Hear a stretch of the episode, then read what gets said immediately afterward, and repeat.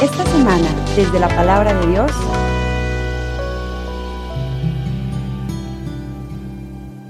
En aquel tiempo, Jesús dijo a sus discípulos, Ustedes son la sal de la tierra. Si la sal se vuelve insípida, ¿con qué se le devolverá el sabor? Ya no sirve para nada y se tira a la calle para que la pise la gente. Ustedes son la luz del mundo. No se puede ocultar una ciudad construida en lo alto de un monte y cuando se enciende una vela, no se esconde debajo de una olla, sino que se pone sobre un candelero, para que alumbre a todos los de la casa. De igual manera, brille la luz de ustedes ante los hombres, para que viendo las buenas obras que ustedes hacen, den gloria a su Padre que está en los cielos. Palabra del Señor. Iniciamos la semana pasada capítulo 5 de Mateo, iniciamos ya a revisar lo que es el core, ¿verdad? El centro de la vida cristiana, que es una síntesis que hizo el evangelista Mateo, recogiendo muchas de las predicaciones de Jesús que encontraríamos en los demás sinópticos en otra parte, en otros contextos. Pero él ha querido así como decir, bueno, ¿de qué se trata la vida cristiana? y lo ha propuesto en los capítulos 5, 6 y 7. De manera que si nosotros aplicamos nuestra vida y nuestra atención sobre estos capítulos, seguramente podremos avanzar grandemente en nuestra vida cristiana. La semana pasada leíamos la primera parte, que es las bienaventuranzas, en donde nos habla de una nueva visión en la vida del ser humano. ¿Quiénes son los benditos? Normalmente pensamos que son los que no sufren. Y sin embargo Jesús dice que no, que son los que sufren. Generalmente pensamos que pues a los que les va bien, pues esos son los de buena onda, ¿verdad? Los que no pasan penalidades, a los que no los persiguen. Y sin embargo, pues dice Jesús que es al revés, a los que persiguen. Que los ricos son pues los que están bien. Dice Jesús, no, son los pobres. La idea empieza cambiando los criterios para nuestra evaluación en nuestra vida, porque ordinariamente pues nos dejamos arrastrar fácilmente por la corriente del mundo y le llamamos bien a lo que está mal y mal a lo que está bien, como lo dice ya el profeta Isaías antiguamente, ¿no? Entonces lo importante es empezar este cambio de mentalidad. Pasada esta primera sección de las bienaventuranzas, inicia el capítulo 5, a partir del versículo 13 hay una pequeña seccioncita que son estos cuatro versículos que acabamos de leer, del versículo 13 al versículo 16. Tiene básicamente tres partes. Una parte que nos habla de ustedes son la sal de la tierra. Para la sal es para que las cosas, sobre todo en el tiempo, no se echen a perder. ¿Ah? No había refrigeradores, entonces agarraban el pescado, pues no se podían comer todo el pescado que se que se pescaba, entonces le ponían sal, lo salaban y después lo comían, ¿verdad? Le quitaban la sal y lo comían. Entonces es para que no se eche a perder. Ustedes son la sal de la tierra, somos los encargados de que nuestro mundo no se eche a perder. Sería la idea general en esta primera parte. La segunda parte tiene que ver con la luz, en donde dice, ustedes son la luz del mundo. Y aquí tenemos que ir un poquito entrando a la dinámica de que estamos hablando ya con una comunidad post-pascual, donde ya el Espíritu Santo ya ha venido y entonces hay que explicar esta, esta sentencia de Jesús, ustedes son la luz del mundo, pero desde la perspectiva post-pascual. Y, o sea, si no hacemos esto, pues no vamos a entender exactamente qué pudieron haber entendido estas gentes. Seguramente, si estas fueron exactamente las palabras de Jesús, no debe de haberles quedado exactamente claro de qué se trataba, o al menos con profundidad, porque acuérdense que la Sagrada Escritura va yendo en profundidad. Entre más la leemos, pues podemos ir más adentro, más adentro, y sobre todo en la medida en que tenemos una vida espiritual mucho más profunda, el Espíritu Santo, hablaremos ahorita de esto, el Espíritu Santo va iluminando con mayor claridad cada uno de los pasajes. Ustedes son la luz del mundo. La luz, dice, no se pone debajo de una mesa. o se tapa con una olla. No sirve para nada. La luz debe de ponerse en un lugar alto para que alumbre. Esta luz se tiene ahora que convertir no solamente en iluminación, sino se tiene que convertir en obras. Tres elementos distintos. Ustedes son la sal que hace que no se arruinen las cosas, o sea, que la sociedad no se eche a perder. Ustedes son la luz del mundo que ilumina, deben de iluminar los criterios de nuestras comunidades, de nuestra sociedad, qué es bueno y qué es malo, no lo que diga el mejor psicólogo del mundo o el mejor sociólogo del mundo, sino lo que dice Dios en su palabra. Ahí está la iluminación. Nosotros tenemos que iluminar. El verso 16 dice, brille su luz delante de los hombres, de modo que al ver sus buenas obras, den gloria al Padre que está en los cielos. De manera que entonces la luz tiene dos elementos importantes. Iluminar a la sociedad, somos los proveedores de los criterios de verdad, somos los proveedores del camino hacia la felicidad y hacia la paz, pero al mismo tiempo nuestra vida tiene que tener un cariz muy particular, de tal suerte que solamente con vernos, uno, iluminemos, dos, nuestras obras den gloria a Dios. Hablemos de la primera parte. Nuestra vida, hermanos, dice Jesús, tiene que iluminar.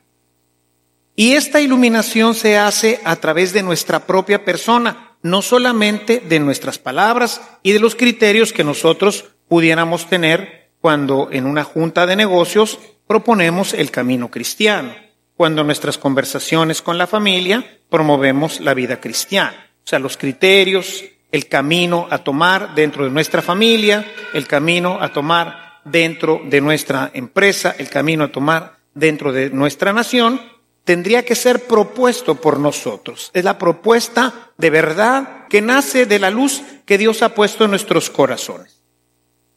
Pero no solamente es a través de esto, sino a través de nuestra propia vida. De tal manera que nuestra vida, cuando la gente la ve, ilumina. Cuando la gente ve cómo somos, cómo nos tratamos, cómo reaccionamos, cómo dirigimos nuestros negocios, cómo dirigimos nuestras familias, cuando ven nuestras obras, iluminamos. Y por eso dice que el cristiano tiene que ponerse en lo alto. La gente tiene que vernos.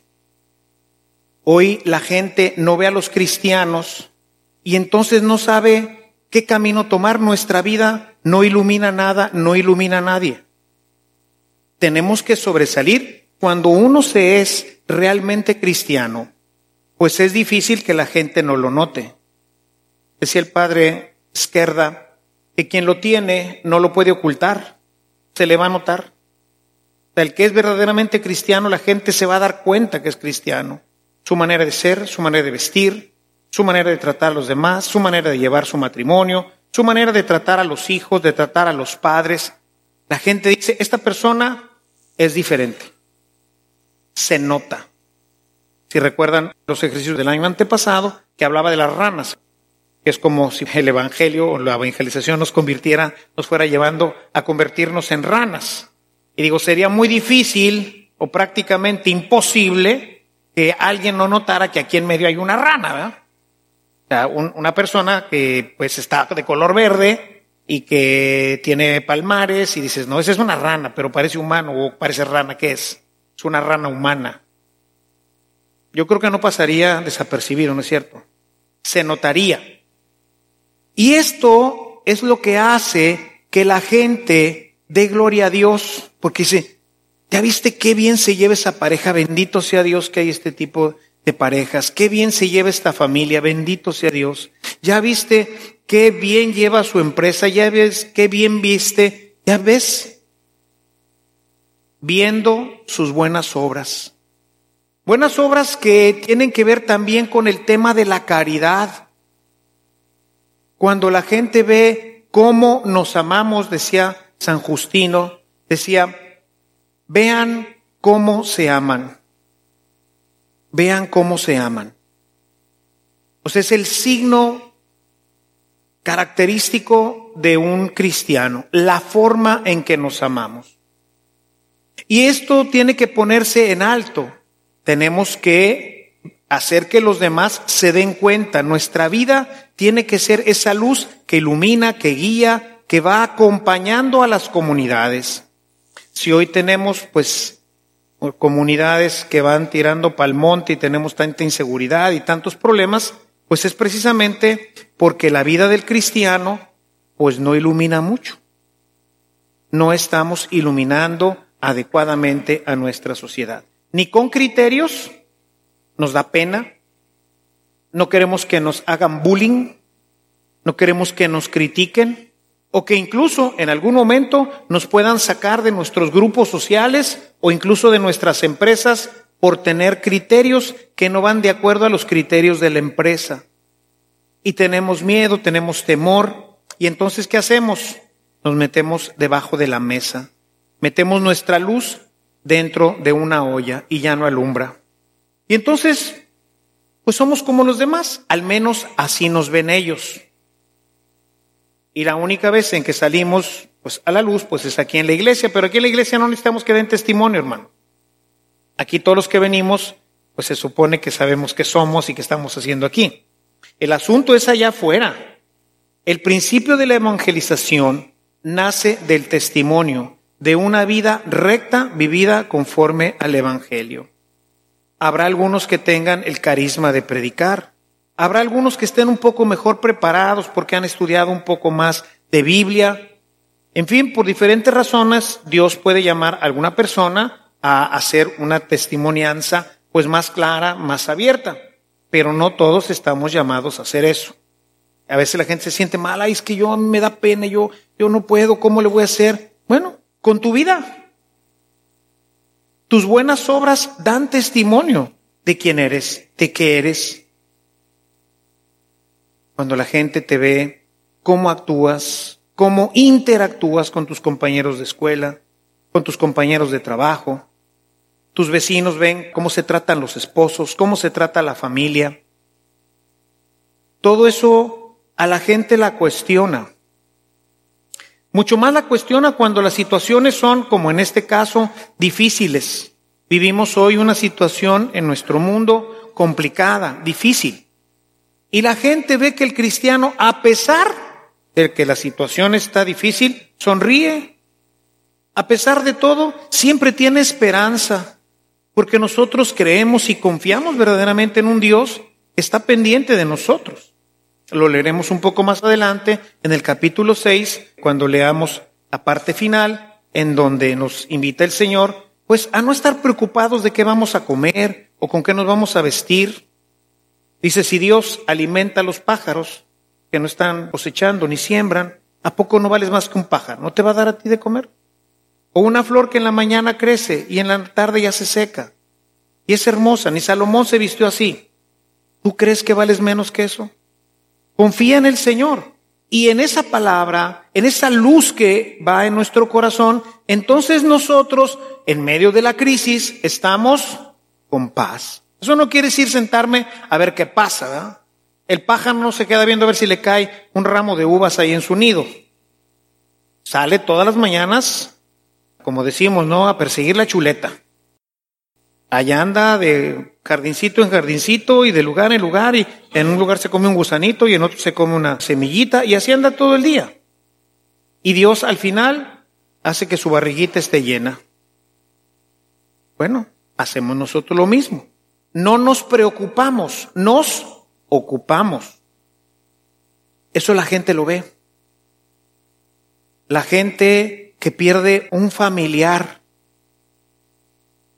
que muere, alguien cercano.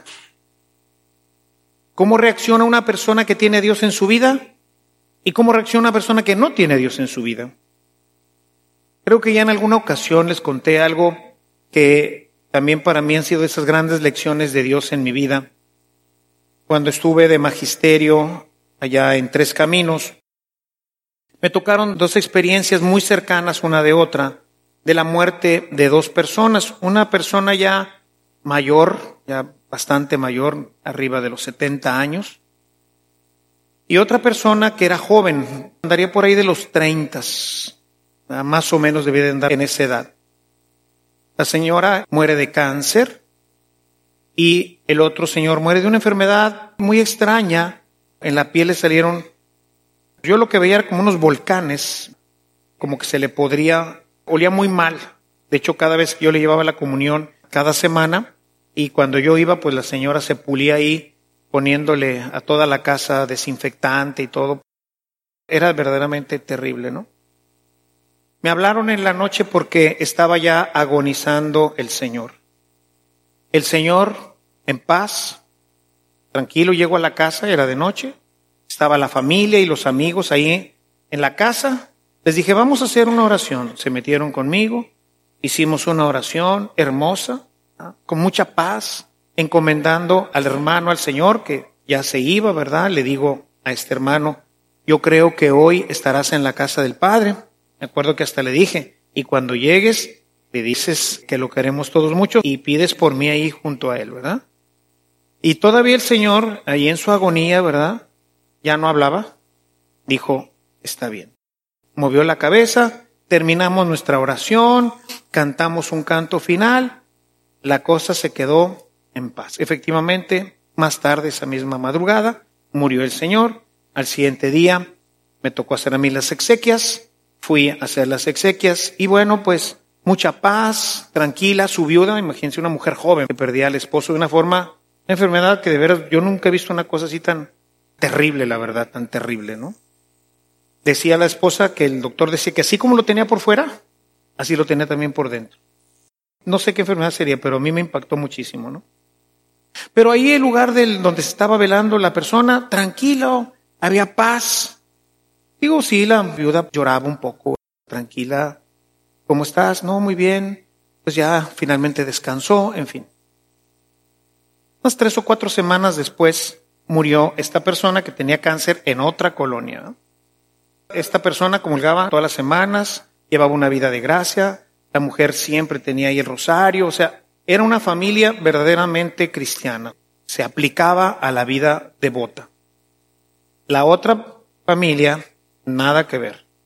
Yo iba todas las semanas a celebrar la palabra a esa comunidad y nunca asistía ni ella, ni el esposo, ni los hijos, nadie.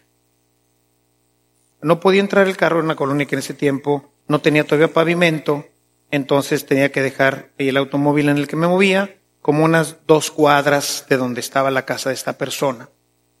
No me había bajado del carro ya se oían unos alaridos, unos gritos, o sea, una cosa, era una loquera ahí la casa de las personas. Una loquera, gritos, llantos, ¿por qué te la llevaste, señor? Y bueno, olvídense lo que les puedo decir. Pues traté de calmar un poquito mientras se hacían las exequias, ¿verdad? Pero la gente resentida con Dios, porque se había llevado una señora de 70 años. No es lo mismo morir de 30 que morir de 70, ¿no? Pues ya a los 60 y pico ya me quiero ir, a los 70 más, ¿verdad? Ya al cielo, imagínense, a todo dar.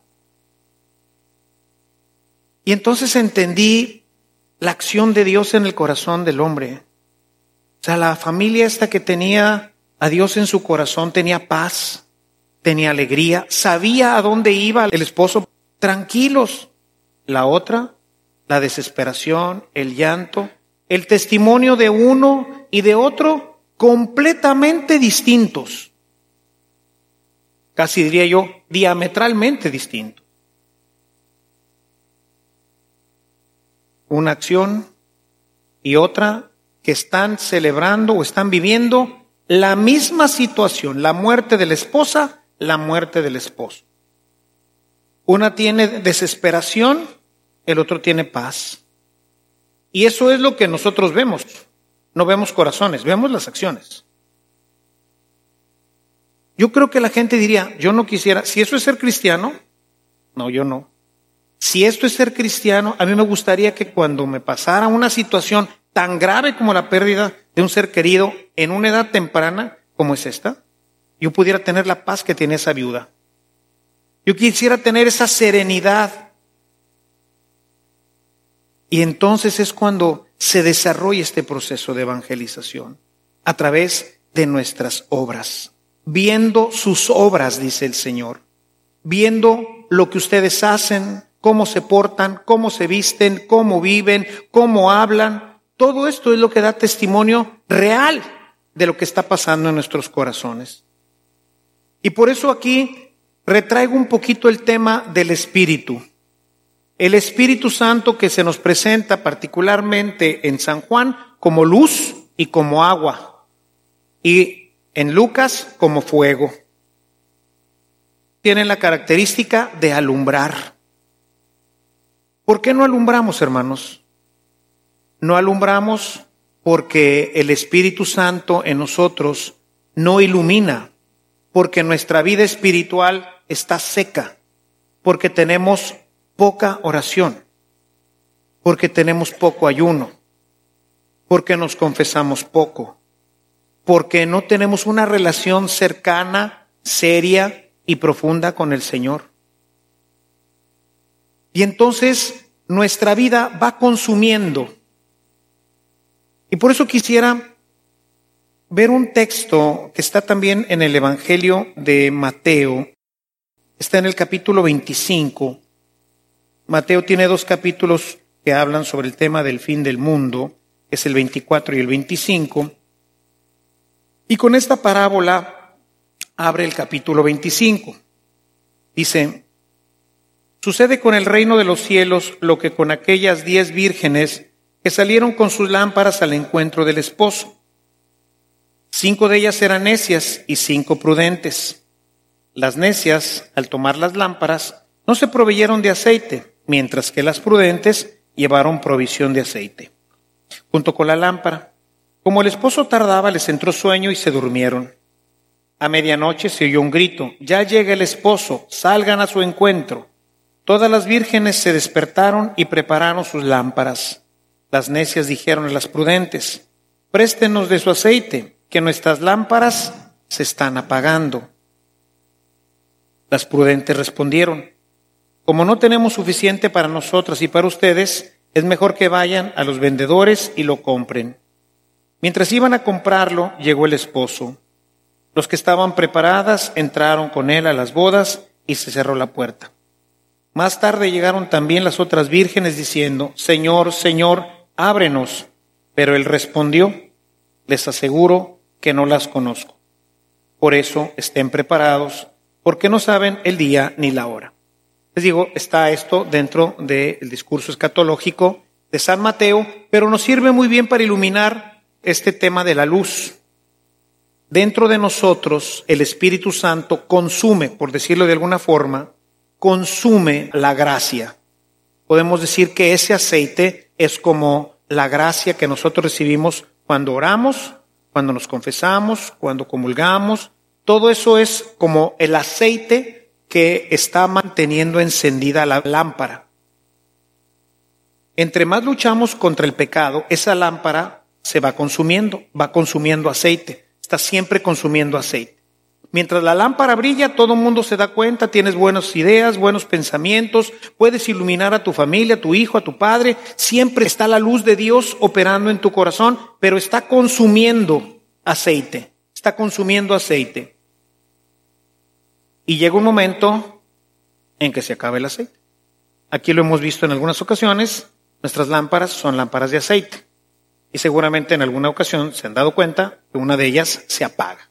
¿Por qué? porque no le pusieron. Se les pasó a los ministros ponerles aceite, se apaga. Es exactamente lo que pasa en nuestras vidas, hermanos. ¿Por qué no alumbramos? ¿Por qué no hacemos obras que alumbren? ¿Por qué no tenemos criterios que alumbren? Porque nuestras lámparas se van apagando, van consumiendo el aceite. Se va consumiendo, se va consumiendo, se va consumiendo, hasta que llegue el momento en que ya no hay aceite y se va apagar. Y entonces, ¿qué es lo que quedan? Solamente los criterios humanos. ¿Cómo piensas? Pues piensas sin luz. Ya la luz ya no ilumina tu mente, ya no ilumina tu corazón, ya no ilumina tus criterios, ya no ilumina nada. Y entonces tu vida empieza a caminar en la oscuridad de nuestro mundo. Y eres una persona entonces que vive en la oscuridad, como todos los demás, que no se confiesan, no comulgan, no rezan ni nada, y sus criterios son exactamente los mismos. En un caso, una mujer que tiene su lámpara encendida, su esposo se está muriendo, está consumiendo mucho aceite, porque tiene que vivir una situación verdaderamente desgastante, necesita mucha luz, necesita mucha paz para no desesperarse, para saber que es una enfermedad que no tiene remedio y que va a morir su esposo y mantenerse en paz. Está consumiendo el aceite, está consumiendo, está consumiendo, pero está alimentando, está echándole aceite todas las semanas, se confiesa, comulga, reza el rosario todos los días, mantiene una relación con Dios a través de su palabra. Es una mujer de Dios, es una mujer de fe, es una mujer que le está echando continuamente, es una mujer prudente. Está alimentando continuamente su aceitera. La luz, ahí está. Murió el esposo. Qué pena, qué tristeza, qué difícil. Pero ahí está la luz. Están los criterios del Evangelio. Está esa palabra que dice, yo lo voy a resucitar, esa palabra que dice, me lo he llevado al cielo, esa paz que Dios genera en el corazón, etcétera. Está la luz ahí. Y la gente lo ve. No puedes no verlo. No puedes no decir, aquí hay algo diferente, esto es algo maravilloso. No puedes no verlo. Ella ha sido para mi vida y seguramente para muchos otros esa lámpara que brilla en el cielo que se puso arriba de un candelabro y desde ahí iluminó mi vida para decirme si es cierto, así jala. Yo en ese tiempo pues no había perdido nada, ni nada, pero cuando ves a una persona así dices, ¿por qué? ¿Por qué así? Y cuando ves a la otra, una lámpara seca, una lámpara vacía, cuando necesita paz, cuando necesita nuevamente criterios para aceptar una situación irreversible, tenía cáncer, la esposa iba a morir, los dos sabían que ambos iban a morir, no es que de repente lo atropellaron, que eso es a veces un poquito más difícil cuando la muerte es súbita sin esperarla. No, aquí ambos tenían enfermedades terminales. Es decir, yo ya sabía que se iba a morir y la otra persona también sabía que se iba a morir. Una reacciona con paz, con serenidad, con alegría, ilumina a toda su comunidad, incluyéndome a mí, y la otra no ilumina nada nos habla del mismo criterio, de la misma desesperación que tiene todo aquel que no sabe a dónde va su deudo, que no tiene fe en la resurrección y que no tiene paz porque no tiene aceite su aceitera. Y en ese momento, hermanos, créanmelo, no le puedes pasar aceite. Quisiera uno, ¿verdad? O sea, pero no le puedo pasar fe. No puedo. No le puedo decir que ore porque no quiere ni orar, no puede ni orar. O sea, no le puedo dar aceite. Y por eso entran en llanto y desesperación. Y por eso se alejan a veces mucho más de Dios. Porque no puedo hacer eso. Por eso esta parábola, aunque está en otro contexto, nos sirve muy bien para ilustrar. Denos un poco de su aceite. No podemos. Vayan ustedes. ¿Y qué pasó? Pues cuando llegaron, ya habían cerrado la puerta. Y dice, y ahí será el llanto y la desesperación. Creo que la invitación de esta semana, mis hermanos, en el tema que hoy tratamos, es mantener una relación fuerte con Dios, de tal manera que nuestra aceitera, la luz, esa luz viene de Dios, es la que ilumina mi corazón. Desde ahí vienen todos mis sentimientos para la caridad, desde ahí vienen todos mis criterios para manejar mi vida, mis negocios, mi noviazgo, mi matrimonio. Viene la luz para que siempre vaya caminando en la línea de nuestro Señor. Mantén tu luz encendida. Y no solamente tu vida será hermosa, sino que además iluminarás a toda tu comunidad, Iluminarás a tu familia, a tus hijos, a tu esposo, a tu esposa, a tus padres, porque la luz de Dios está siempre actuando. El Espíritu Santo está siempre vivo, está iluminando, está la llama prendida. Hoy tenemos la luz eléctrica, ¿verdad? Pero en el tiempo esto tenía mucha significación.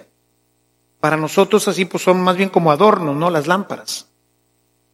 en el tiempo de Jesús era la luz. No había otra forma de ver en la noche más que con una lámpara. Entonces, de ahí viene la idea de decir, ok, la luz viene del espíritu, de ese fuego. Ahí está encendida. Hay fuego en esa lámpara. ¿Y por qué hay fuego? Porque hay aceite. ¿Se acaba el aceite? Se acabó el fuego. Lo mismo pasa en nuestras vidas. Se acabó la gracia, se acabó el fuego. Y si se acabó el fuego, ya no hay luz. Ya no hay luz. Tu vida ahora camina nuevamente en la oscuridad. Y hermanos, caminar en la oscuridad es la peor decisión que podemos tomar. Es la peor decisión que podemos tomar. Y damos pues hoy al Señor que nos ayude a entender estas ideas que el Señor hoy nos dice. Ustedes son la luz del mundo. Y la luz se pone arriba para que alumbre. Y que esa luz sea tan fuerte y tan penetrante que no solamente alumbre a los demás, sino que a través de ella le pueda a la gente dar gloria a Dios a través de mi propia vida. Pidámosle al Señor que podamos establecer o restablecer. Hay gente que tuvo una vida muy llena de Dios, ¿verdad? Que oraba y todo, pero por situaciones, ¿verdad? De cuando crecimos, entramos a la facultad, a la preparatoria, entramos a trabajar y pues agarramos desbandada. Dejamos de ir a misa, a las horas santas, ya no nos confesamos. Y luego, bueno, pues a lo mejor estamos regresando un poco a misa, pero nuestra vida está seca. Vienes aquí, vienes a misa, no, pues te echas un chorrito, compadre. Para el martes ya no hay aceite. Si no comulgas para el martes ya no hay aceite. Es más, a lo mejor para el lunes en la tarde. Y que te den un cerrón ahí, le mientas toda la mienta al otro, ¿verdad? No, pues ya se apagó. Y no tuviste mucho problema, a lo mejor te dura para la noche. Y si estuviste en tu casa tranquilito, para el martes. Y después se acabó. No hay que venir el domingo a misa a llenar con la Eucaristía y se va a consumir en el día. Pero en la noche te echas una media hora, 20 minutos de oración. Y miren, es que estas ideas, cuando uno lo lleva a la práctica, puede ir entendiendo algunas cosas. Por ejemplo, que no pasan en la realidad.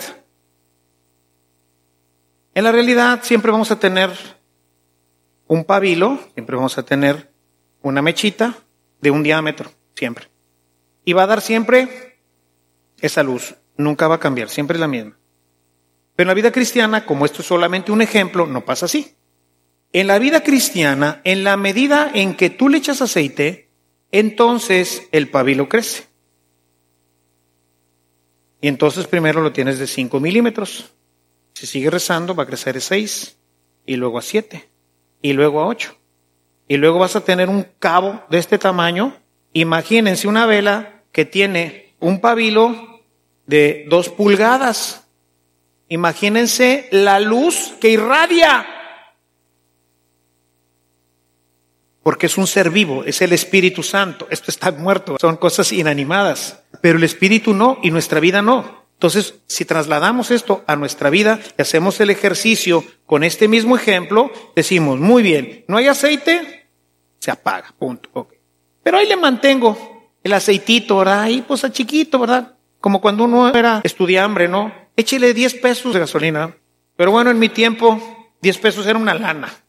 Pero en este ejemplo, ¿no? Entre más le echas, más crece. Pero si la tienes así, pues le echas 50 pesitos a tu carro. No, hombre, se va a llenar de basura todo el carburador, ¿verdad?